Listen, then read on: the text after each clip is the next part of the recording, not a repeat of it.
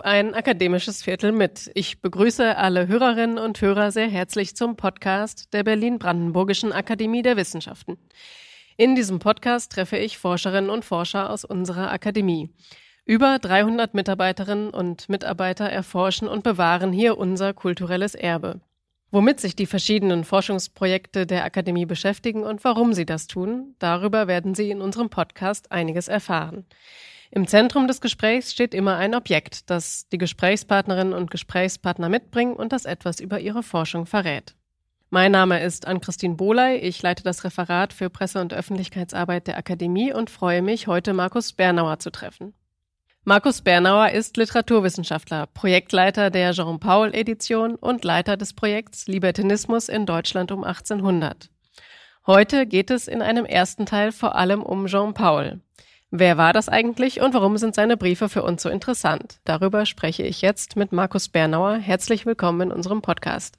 Danke für die Einladung, Frau Boley. Sie sind Projektleiter der Jean-Paul-Edition. Was ist das für ein Projekt? Was machen Sie da? Ähm, wir machen eine Briefedition derzeit. Wir haben über Jahre die Briefe an Jean-Paul als Buchausgabe, als Printausgabe herausgebracht. Jetzt sind wir mit den Briefen der Freunde und der Familie Jean-Pauls beschäftigt.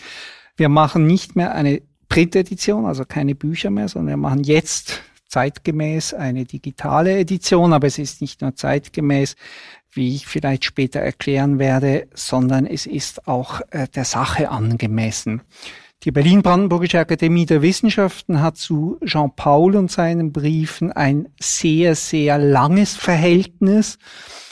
Edward Behrendt, der Herausgeber Jean-Pauls, der große Herausgeber Jean-Pauls, hat nach dem Zweiten Weltkrieg angefangen, die Briefe Jean-Pauls vollständig hier an der damaligen Akademie der Wissenschaften zu publizieren. Und daraus sind dann die Folgeprojekte entstanden, eben die Briefe an Jean-Paul in den 90er Jahren und jetzt die Briefe der Freunde und der Familie, die wir immer kurz Umfeldbriefe nennen, wobei dieses Umfeld natürlich unscharfe Ränder hat. Das ist auch klar. Es äh, schließt sehr viele bekannte Namen der Zeit um 1800 ein, sehr viele unbekannte Namen, viele Korrespondenzen, die vollständig erfasst werden können, viele Korrespondenzen, die äh, nur in Auszügen erfasst werden können. Das ist, liegt in der Natur der Sache. Könnten Sie uns für diejenigen, die Jean-Paul nicht ganz genau kennen, noch einmal erzählen, um wen es sich da handelt und was ihn so interessant macht? Jean-Paul, äh, 1763 geboren, ist der erfolgreichste, was die Auflagen angeht, jedenfalls der erfolgreichste Autor deutscher Sprache in der Goethe-Zeit. Das heißt, vor allen Dingen in den Jahren von etwa 1790 bis 1805. Er hat Auflagen in seinen Büchern, die wesentlich größer sind als die Goethes. Er ist Satiriker. Er ist Romancier und seine großen Romane, die unsichtbare Loge, der Hesperus bis zum Titan, haben eine neue Sprache der Empfindsamkeit entwickelt und geprägt. Jean-Paul hat eine Sprache für viele innere Dinge entwickelt, die ihresgleichen gesucht hat, die ihn für den Zeitgenossen faszinierend und fremd gleichzeitig gemacht hat. Und er hat ganz viele Bewegungen, die dann ab dem frühen 19. Jahrhundert, ab der Romantik so wichtig wurde, präformiert. Man landet in vielen Dingen immer wieder bei Jean-Paul, wenn man nach den Ursprüngen, nach den Anfängen fragt.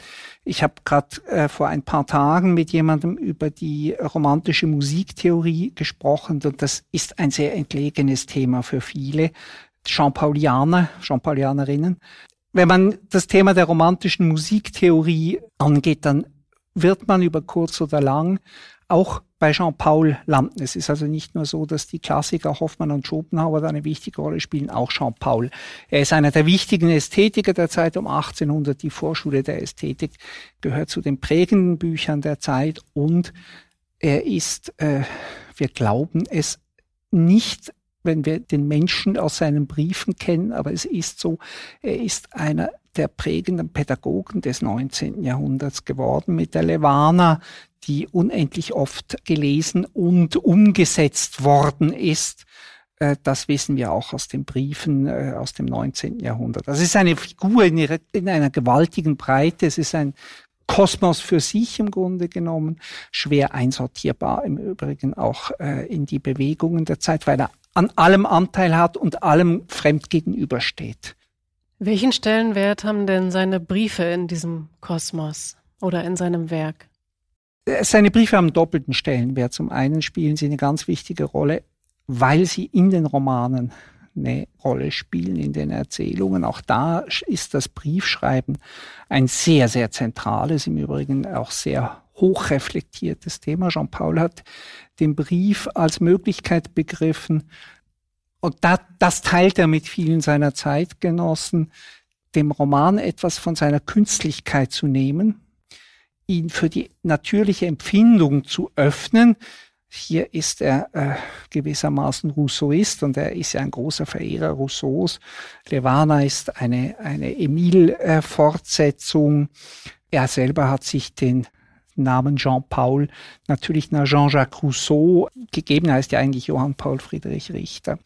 Also Briefe sind eine Form des freieren Erzählens. Das ist die eine Seite. Die andere Seite ist, dass er den Brief früh als Kunstform begriffen hat und selbst den privatesten Brief als ästhetische Form entwickelt hat. Und deswegen sind die Briefe Jean-Pauls nicht nur instruktiv und informativ, wenn wir etwas über die Zeit wissen wollen, sie sind kleine literarische Texte in sich von sehr, sehr hoher Qualität. Und wenn Sie einmal diese Briefe lesen und vorlesen, dann werden Sie sich dessen sofort bewusst.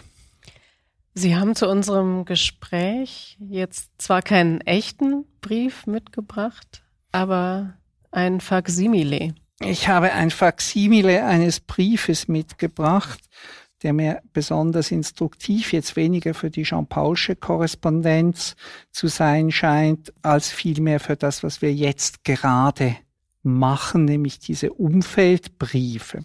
Vielleicht sage ich, bevor ich was zu dem Faximile sage, etwas zu diesem Projekt, weil wir ja äh, jetzt nicht mehr diese Briefe Jean-Pauls haben. Leider muss man sagen, die liegen alle vor. Sie liegen auch digital bei uns vor in der Akademie. Also auch greifbar im Netz für alle, die sich dafür interessieren, sondern wir machen eben diese Umfeldbriefe. Und äh, es gab zwei Impulse, die mich auf diese Umfeldbriefe gebracht haben. Selbstverständlich sind sie interessant, weil wir ganz viele äh, Dinge erfahren, die wir aus den Briefen Jean Pauls, aus den Briefen Goethes, aus den Briefen von Kleist nie erfahren. Dinge des Alltags, Dinge des Lebens von Leuten, die zwar einigermaßen des Schreibens mächtig sind, das ist ja um 1800 auch ein sehr schwieriges Thema, von denen wir meistens gar kein überliefertes Material besitzen. Das ist aber nicht das, was mich wirklich interessiert hat an diesem Projekt, also nicht in erster Linie interessiert hat. Interessant ist die Frage, wie Briefe entstehen und wozu sie gebraucht werden. Und das ist etwas sehr Verblüffendes. Man kann nämlich beobachten, und das ist auch bei dem Brief so, den ich heute mitgebracht habe, dass Briefe keineswegs einer, wie wir uns das heute vorstellen, privaten Kommunikation zwischen zwei Personen dienen an die man dann noch unten einen Gruß an äh, Ehefrau, Ehemann, Kinder anhängt, sondern dass Briefe ein halböffentliches Medium sind. Und dieses halböffentliche Medium dient dazu, äh, Netzwerke zu bilden. Es verbindet Gruppen, es schafft Gruppen, es schafft äh, einen Zusammenhang, es befestigt ihn, es pflegt ihn, wie wir das eigentlich heute aus den sozialen Netzwerken kennen die sozialen Netzwerke, Social Networks sind Erfindung des, des 21. Jahrhunderts. Aber das, was dahinter steckt, das gibt es schon seit dem ausgehenden 18. Jahrhundert. Und das äh, einmal zu demonstrieren war das Ziel dieses Projekts. ist das Ziel dieses Projekts und das kann man natürlich nur demonstrieren, indem man auch eben die Briefe in irgendeiner Form zugänglich macht. Also, Jean-Paul schreibt Briefe von seinen Reisen und er schreibt sie so, dass die, und ich nehme jetzt bewusst dieses Beispiel, weil es eines der gängigen ist, er schreibt Briefe von seinen Reisen, die man verteilt in der Familie, über die Familie hinaus, unter den Freunden. Seine Reisebriefe wandern gleichsam durch Bayreuth. Dafür gibt es Vorbilder, aber das ist nur ist eine der Formen, die dieses Phänomen des Social Networking um 1800 demonstrieren. Darf ich einmal nachfragen, wurden die dann kopiert oder wurde das Original des Briefes immer weitergereicht? Äh, in, der, in der Geschichte gibt's beides. Manchmal reicht man sie weiter, manchmal ähm, schreibt man sie ab und reicht Kopien weiter. Das gibt's im Falle von Jean-Paul auch in einzelnen Momenten, aber jetzt nicht in, in großem Stil. Das ist die eine Seite. Die andere Seite ist, Briefe sind sehr oft Gemeinschaftsbriefe, Gemeinschaftswerke. Und der Brief, den ich Ihnen mitgebracht habe, ist an den Neffen Jean-Pauls, Richard Otto Spazier, gerichtet, den Sohn der Schriftstellerin und Schwester von Caroline Richter, Minna Spazier, die eine sehr wichtige Rolle in der Zeit, im frühen 19. Jahrhundert spielt, auch als Zeitschriftenbeiträgerin, Almanachbeiträgerin. Richard Otto Spazier wird später Biograf Jean Pauls werden. Er besucht Jean Paul, es ist anderthalb Jahre vor dem Tod des Autors, im Juni 1824. Er reist weg. Und nun schreiben sie alle, äh, die ganze Familie schreibt diesem Abreisenden gleichsam hinterher, die Töchter Emma und Odilie und Jean Paul selber. Und interessant dabei ist zu beobachten, was nun in der Geschichte dieses Briefes passiert. Behrendt nimmt nämlich den Jean-Paulschen Anteil und publiziert nur diesen in seiner großen Ausgabe. Er blendet also die Diversität, die sich in diesem Brief bemerkbar macht, einfach aus. Es geht um das Genie Jean-Paul und nicht um den Brief und nicht um den Zusammenhang, in dem er steht. Das ist das eine. Das andere, er nimmt damit natürlich den Brief, den Charakter des Zeugnisses einer Familienkorrespondenz. Und das gehört sicher zu den, zu den aufregenden Seiten dieses Projekts. Wir haben eine bürgerliche Kleinfamilie um 1800, Vater, Mutter, drei Kinder, alle des Schreibens mächtig. Alle schreiben sie einander Briefe, wenn sie können, und diese Korrespondenz ist weitgehend vollständig erhalten. Das heißt, wir können auch psychologisch natürlich sehr genau in diese Familie hineinschauen. Und dieser Brief ist, wenn Sie so wollen, ein Zeugnis dieser erweiterten Familienkorrespondenz, denn glücklicherweise haben wir auch die, von der sehr viel erhalten ist. Die Briefe Carolines, der Frau von Jean-Paul, an ihre Schwestern, manchmal an ihren Vater, die des Vaters, an Caroline oder auch an alle Schwestern, die laufen dann rum, auch quer durch Deutschland. Von diesen Briefen sind sehr, sehr viele erhalten. Also auch eine erweiterte Familienkorrespondenz ist da. Und das wollen wir sichtbar machen. Wir wollen diese Diversität dieser, dieser Korrespondenz sichtbar machen. Wie gelingt Ihnen das? Also wie muss man sich das dann äh, vorstellen? Wie bilden Sie das ab, dieses Kommunikationsnetzwerk? Das ist gar nicht so einfach, wie man das abbilden kann. Zunächst einmal muss man sagen, man kann es eigentlich nur digital. Man kann es nicht analog. Man könnte die Briefe abdrucken, dann könnte man analog einen ganzen Apparat dranhängen. Das würde aber das äh, Netzwerk nicht abbilden. Und wir hatten und haben Glück hier im Haus, dass wir Telota haben und dass wir mit Telota zusammen, also unserer digitalen Abteilung, dieses Projekt entwickelt haben und entwickeln konnten und eben auch Lösungen dafür entwickeln konnten. Und äh, wir haben zwei Ansätze jetzt gewählt, zwei Knöpfe, wenn Sie so wollen.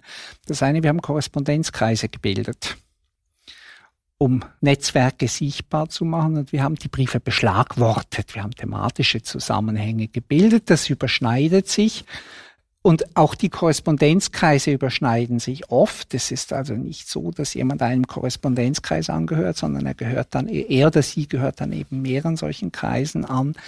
Das war ein Versuch und ich bin jetzt gespannt, wie die Nutzerinnen und Nutzer dieser Korrespondenz damit umgehen werden.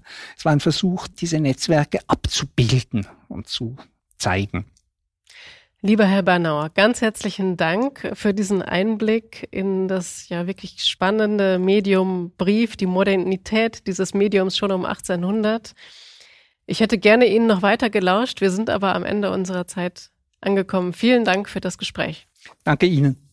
Das war auf ein akademisches Viertel mit, der Podcast der Berlin-Brandenburgischen Akademie der Wissenschaften. Ich danke Ihnen fürs Zuhören und freue mich, wenn Sie auch beim nächsten Mal wieder dabei sind. Bis dahin, bleiben Sie gesund.